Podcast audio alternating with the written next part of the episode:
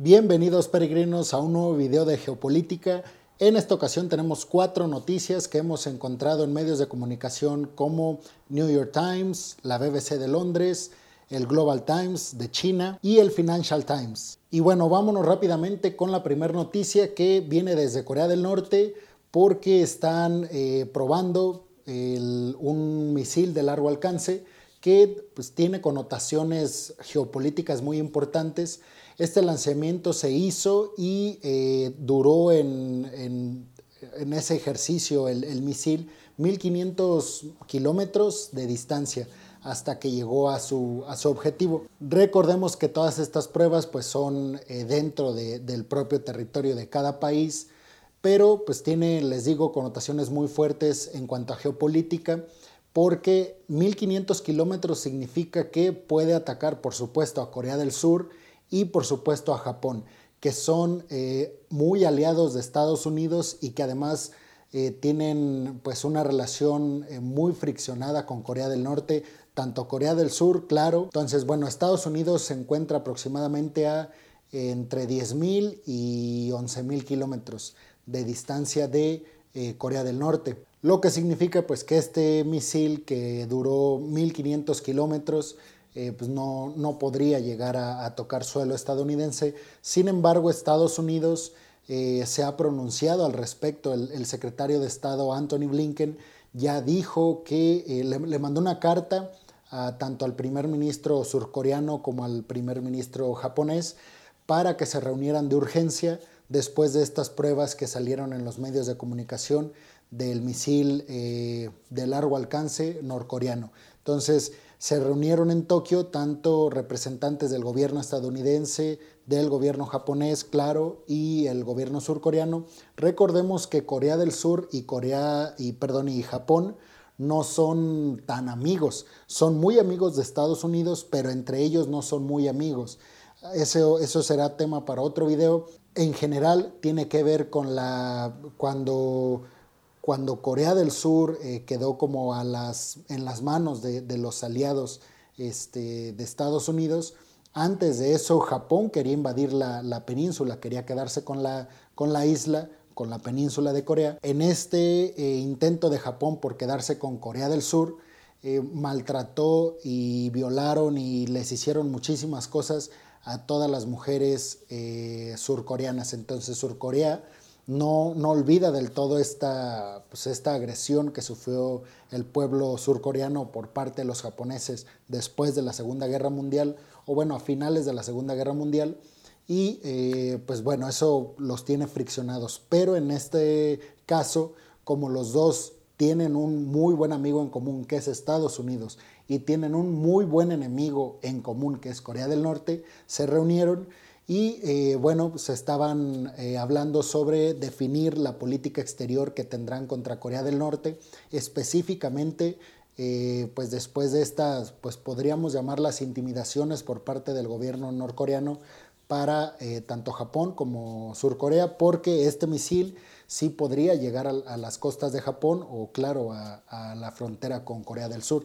Ahora, hay que decir algo, sí se probó el, porque esto no lo manejan en los medios, entonces sí se probó el misil de largo alcance y sí eh, recorrió 1500 kilómetros, pero eso no significa que tenga eh, tecnología nuclear o armamento nuclear dentro del, misil. O sea, no lo tiene y, y, que el misil haya recorrido esa distancia no significa que la va a recorrer con armamento nuclear dentro, porque el armamento nuclear es pesadísimo y, pues, no sé, una bomba nuclear para acabar, por ejemplo, las bombas que, que, acabaron con, con, ciudades como Fukushima y Nagasaki en la Segunda Guerra Mundial que lanzó Estados Unidos a los japoneses, eh, pues esas son, son bombas gigantes que no pueden ser trasladadas en la tecnología de Corea del Norte, en los misiles, en la tecnología de los misiles que se tiene hasta ahora en Corea del Norte. Entonces, bueno, ya está el misil, pero falta eh, pues, que tengan la tecnología que tienen países como Estados Unidos, como Japón, como Corea del Sur, eh, como Rusia, como China, que es que una bomba gigante la, eh, la hacen diminuta de manera que pese menos y de manera que quepa en un misil de largo alcance. Ahora, ¿por qué Corea del Norte hace estas pruebas en este momento? Bueno, si ustedes están enterados de la política internacional, Joe Biden está teniendo muchos problemas al interior de Estados Unidos. Eh, entre el conflicto eterno entre republicanos y demócratas, eh, por, sobre todo por las elecciones que vienen el próximo año, donde se van a definir muchos puestos del Congreso y donde se espera que los republicanos arrasen con, con el Senado y con el Congreso, precisamente por esta situación de, tantas malas decisiones que ha, no que ha tenido Joe Biden, pero sí que ha dado eh, esa imagen al mundo. Por ejemplo, la, salida de Afganistán, que es lo que le ha dado más eh, caída en su popularidad, ha bajado siete puntos de, sí, de, popularidad en Estados Unidos. Entonces, Corea del Norte, o bueno, eh, Kim Jong-un, que es el líder supremo, está viendo esta, esta oportunidad de que Biden tenga como un acierto. Entonces, Corea del Norte, según los expertos, realizó estas pruebas para mandarle un mensaje a Washington de que estaba dispuesto a eh, dialogar con Joe Biden, sobre todo porque lo ve, les digo, como un momento en el que Biden si dice que está hablando con los norcoreanos para llegar a un acuerdo nuclear, pues eso le dará muchos puntos eh, al mandatario estadounidense de cara a las próximas elecciones presidenciales, pero sobre todo le dará mucha eh, fortaleza al Partido Demócrata, tanto a nivel nacional como internacional, en las próximas elecciones eh, del siguiente año. La siguiente noticia tiene que ver con el multimillonario Elon Musk, que eh, pues, seguramente lo vamos a estar mencionando a lo largo de, si no diario, pero sí muchas veces a la semana por, este papel que está jugando en cuanto a influencia política, económica y cultural en todo el mundo. Esta noticia se trata esta vez de eh, su empresa Starlink. Si ustedes han visto las noticias o están informados al respecto, esta empresa de Elon Musk tiene como prioridad eh, tener tantos satélites en el espacio que eh, nos brinde internet a todo el mundo, internet satelital de altísima velocidad. Entonces, de hecho, si ustedes se meten a la página de Starlink, ustedes se pueden registrar y ya preordenar el Internet. Se supone que a México llega a, en varios países, sobre todo nórdicos como Estados Unidos, eh, Canadá, eh, Reino Unido, eh, China, Rusia, que están más hacia el norte, parte de Europa también, ya tienen este servicio. Y bueno, ¿por qué a estos países primero? Bueno, pues por los satélites que ya están en órbita y que pueden ya brindarle servicio a esta parte del mundo pero eh, se supone que cada semana sale un eh, nuevo satélite ah, por parte de Elon Musk hacia el, hacia el espacio exterior y eh, llega en octubre, a mediados de octubre, a México este servicio. Entonces ustedes ya lo pueden contratar si están interesados en tener internet satelital. Una de las cosas es que pues este internet, si tú lo contratas con tu usuario y contraseña, puedes entrar a él eh, en cualquier parte del mundo que tenga conectividad con Starlink, que pues, se, plantea que a finales, a, mediados del próximo año ya estará en prácticamente todo el mundo. Entonces, bueno, ¿qué tiene que ver esto con geopolítica?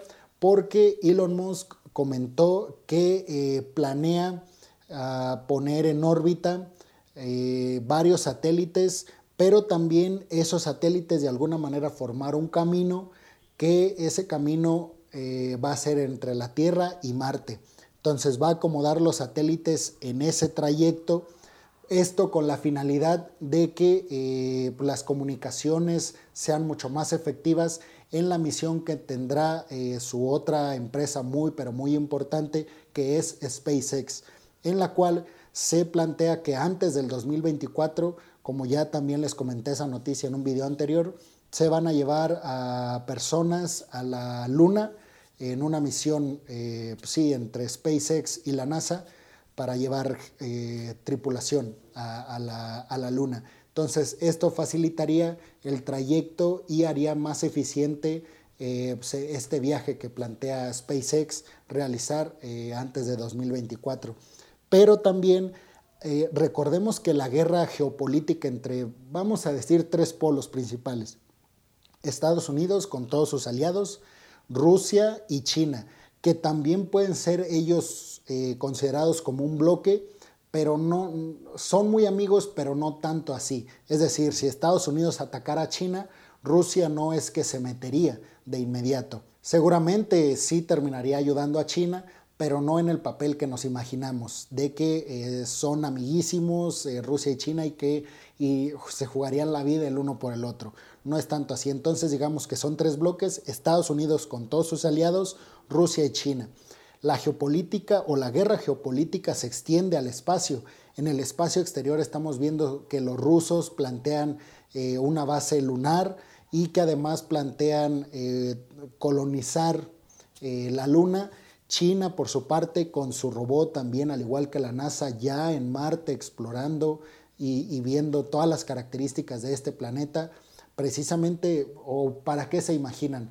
Bueno, porque como ya lo ha mencionado Elon Musk es muy claro en eso, él ha mencionado que su intención es hacer una especie de hotel y mini, ciudad en, Marte con la intención de eh, comenzar el turismo espacial eh, lo más pronto posible.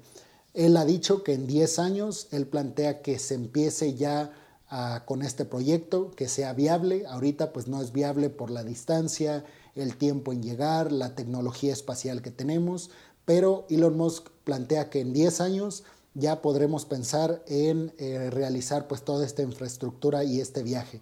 Entonces, bueno, ¿qué tiene que ver esto con geopolítica? Bueno, que se están peleando tanto la Luna como Marte y parece ser que Estados Unidos con Elon Musk y Jeff Bezos lleva la delantera. Entonces, si tú te adueñas, imagínate que hay un viaje de, de la Tierra a Marte en 30 años y en ese viaje todos los satélites que puso en el 2021 Elon Musk, pues te van a brindar en ese trayecto internet de alta velocidad.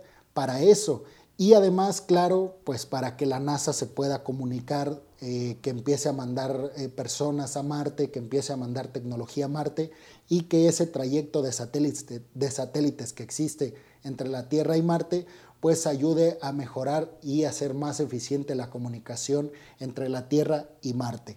Entonces, bueno, vamos a ver qué es lo que pasa. Dejen sus comentarios.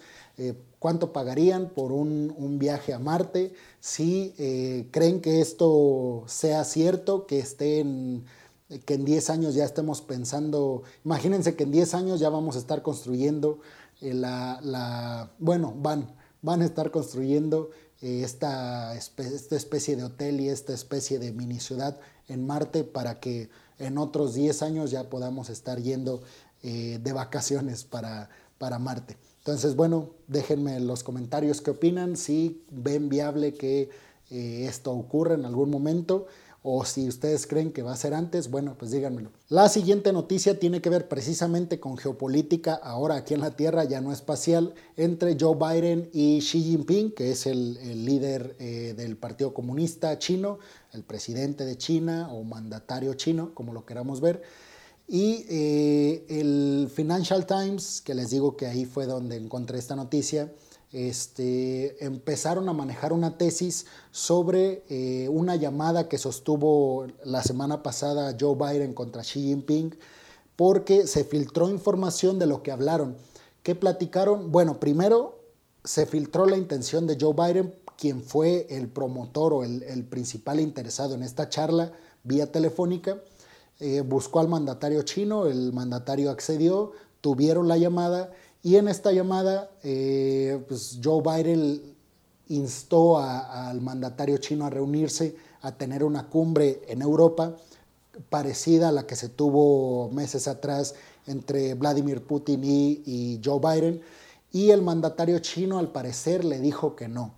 Y eh, fue, muy, pues, fue muy duro en su respuesta el mandatario chino al decirle a Joe Biden que por supuesto que iban a tener la cumbre, pero que antes de esa cumbre, antes de que eso ocurriera, eh, Estados Unidos tenía que eh, bajar su política tan dura contra, contra Pekín, contra China.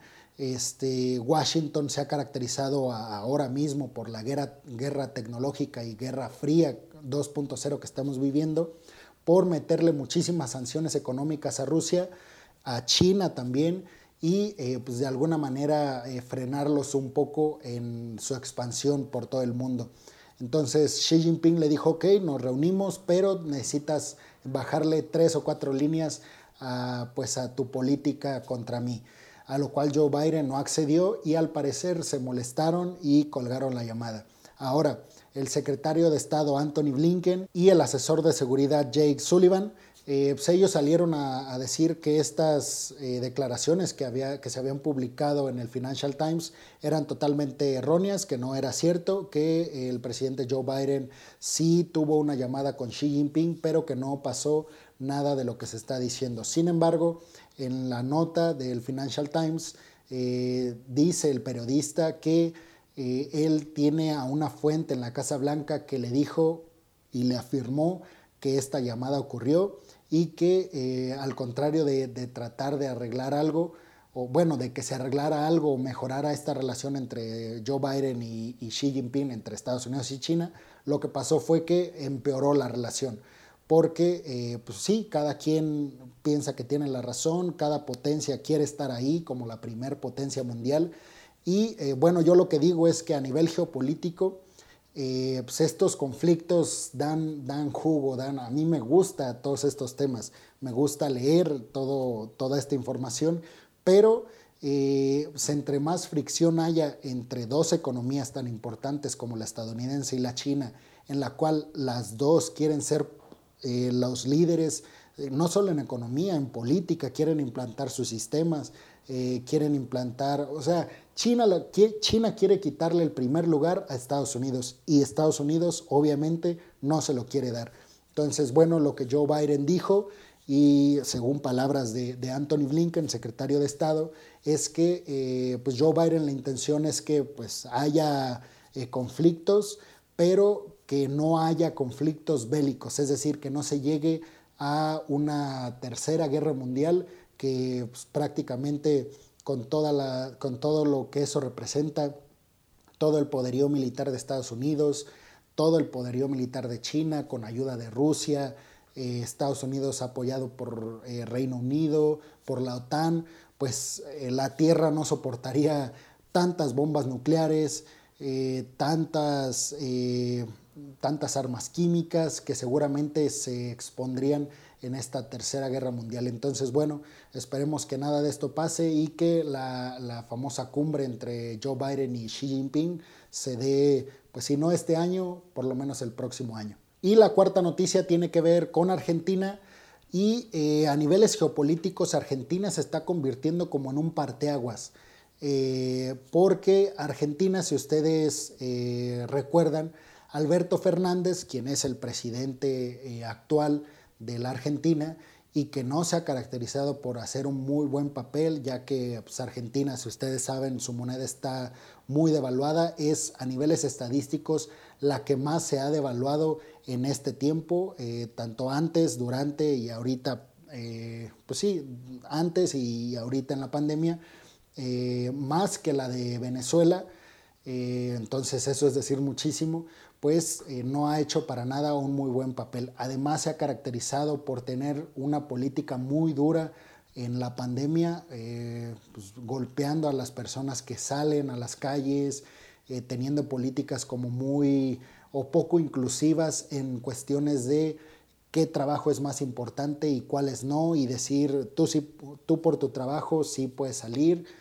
tener como trabajos prioritarios. Entonces obviamente las personas que quieren trabajar y su trabajo no está en esa lista de trabajos prioritarios, bueno, pues están muy, pero muy enfadados con eh, Alberto Fernández. Estos son como rápidamente los problemas. Además, Argentina tiene una deuda exponencial con el Banco Mundial. Eh, todo está subiendo en la Argentina. Eh, la gente exige mejores oportunidades, mejor nivel de vida y parece que en lugar de mejorar, todo va empeorando con el paso del tiempo y parece que en lugar de mejorar, aunque sea un poco, la situación en Argentina va a, todo es lo contrario, va empeorando cada día más la, situación. Entonces, bueno, a mí no me gusta ya, yo soy muy seguidor, muy fanático y les recomiendo que sigan a Alfredo Jalife, es un geopolitólogo increíble, además académico de la UNAM. Y bueno, yo, yo concuerdo con él, ya no existe la, izquierda y la derecha. Como que eso, eso a niveles de, científicos sociales está eh, muy rebasado. Entonces, Alfredo Jalife dice que hay más bien globalistas y nacionalistas. Entonces, bueno, digamos que Alberto Fernández es el nacionalista o la izquierda, pues, y eh, la derecha es la encabeza eh, Milei, Javier Milei que es, ha ganado muchísima popularidad. Él, además de, derechista, se ha siempre autonominado liberal, es decir, globalista. Aquí se comprobaría la, tesis de Alfredo Jalife en cuanto a globalistas y nacionalistas. Y la derecha arrasó en las elecciones eh, primarias en la Argentina. Javier Milei arrasó también eh, en Buenos Aires, en Córdoba, en la capital. Eh, arrasó la derecha. Entonces, bueno, esto preocupó bastante a... claro está, a los que están en el poder. Las elecciones primarias tienen que ver, recordemos, con eh, pues elegir diputados, senadores, eh, entonces se las llevó de calle la derecha, la ultraderecha, como la llaman en, en la Argentina. Javier Milei, les digo, el representante es además es, una persona muy preparada, es un economista y además tiene uh, muchísimo, o sea, muchos grados de estudio. Tiene además eh, un canal de YouTube, lo que le ha dado como mucho público joven en la Argentina. Entonces, bueno, como que es una figura muy poderosa ahora para ser frenada por el gobierno de, Alberto Fernández. Entonces, Alberto Fernández, el, actual presidente, salió a decir que entiende que esto haya pasado, que no han hecho bien las cosas como ellos esperarían, le pide disculpas a la gente y les dice que por favor confíen en él y que eh, pues van a hacer todo lo posible porque esto mejore y pues claro, buscando que la, derecha eh, no llegue al poder en la Argentina. Juntos por el Cambio es el partido de, la derecha o de los globalistas, en este sentido, de los, de los libertarios. Y Frente de Todos es el partido de Alberto Fernández o de la izquierda o de los nacionalistas. Entonces, bueno, vamos a ver qué es lo que pasa se, plantea que Argentina sea un parteaguas en cuanto a si la derecha logra consolidarse como un proyecto, o bueno, los globalistas o los libertarios logra consolidarse como un sistema en todo el mundo, porque vienen elecciones muy importantes eh, a nivel de influencia geopolítica, vienen elecciones en Alemania, vienen elecciones eh, en Francia, próximamente vendrán elecciones en México, ahora la Argentina, eh, próximamente vienen elecciones en Estados Unidos, entonces eh, en los próximos cinco años eh, posiblemente el mundo sea de extrema derecha, de libertarios, de globalistas, o quién sabe, y tengamos lo mismo que creo que es lo, lo mejor. Frentes de izquierda, frentes de derecha, o como ustedes les quieran poner la etiqueta, este, porque eso siempre genera un contrapeso es decir, aunque la derecha fuera lo mejor del mundo, no estaría bien que estuviera de su lado todas las políticas en el mundo, igual de la izquierda. Eh, les digo, derecha e izquierda, nada más por, por decir lo que todos conocemos, pero esos términos están a mi juicio muy, muy rebasados. Entonces, bueno, estas serían las noticias eh, en cuanto a geopolítica el día de hoy. Espero hayan disfrutado el video, que les haya sido interesante. Eh, dejen sus comentarios de qué opinan sobre las noticias que dimos el día de hoy y nos vemos en la próxima. Que estén muy bien, peregrinos. Hasta luego.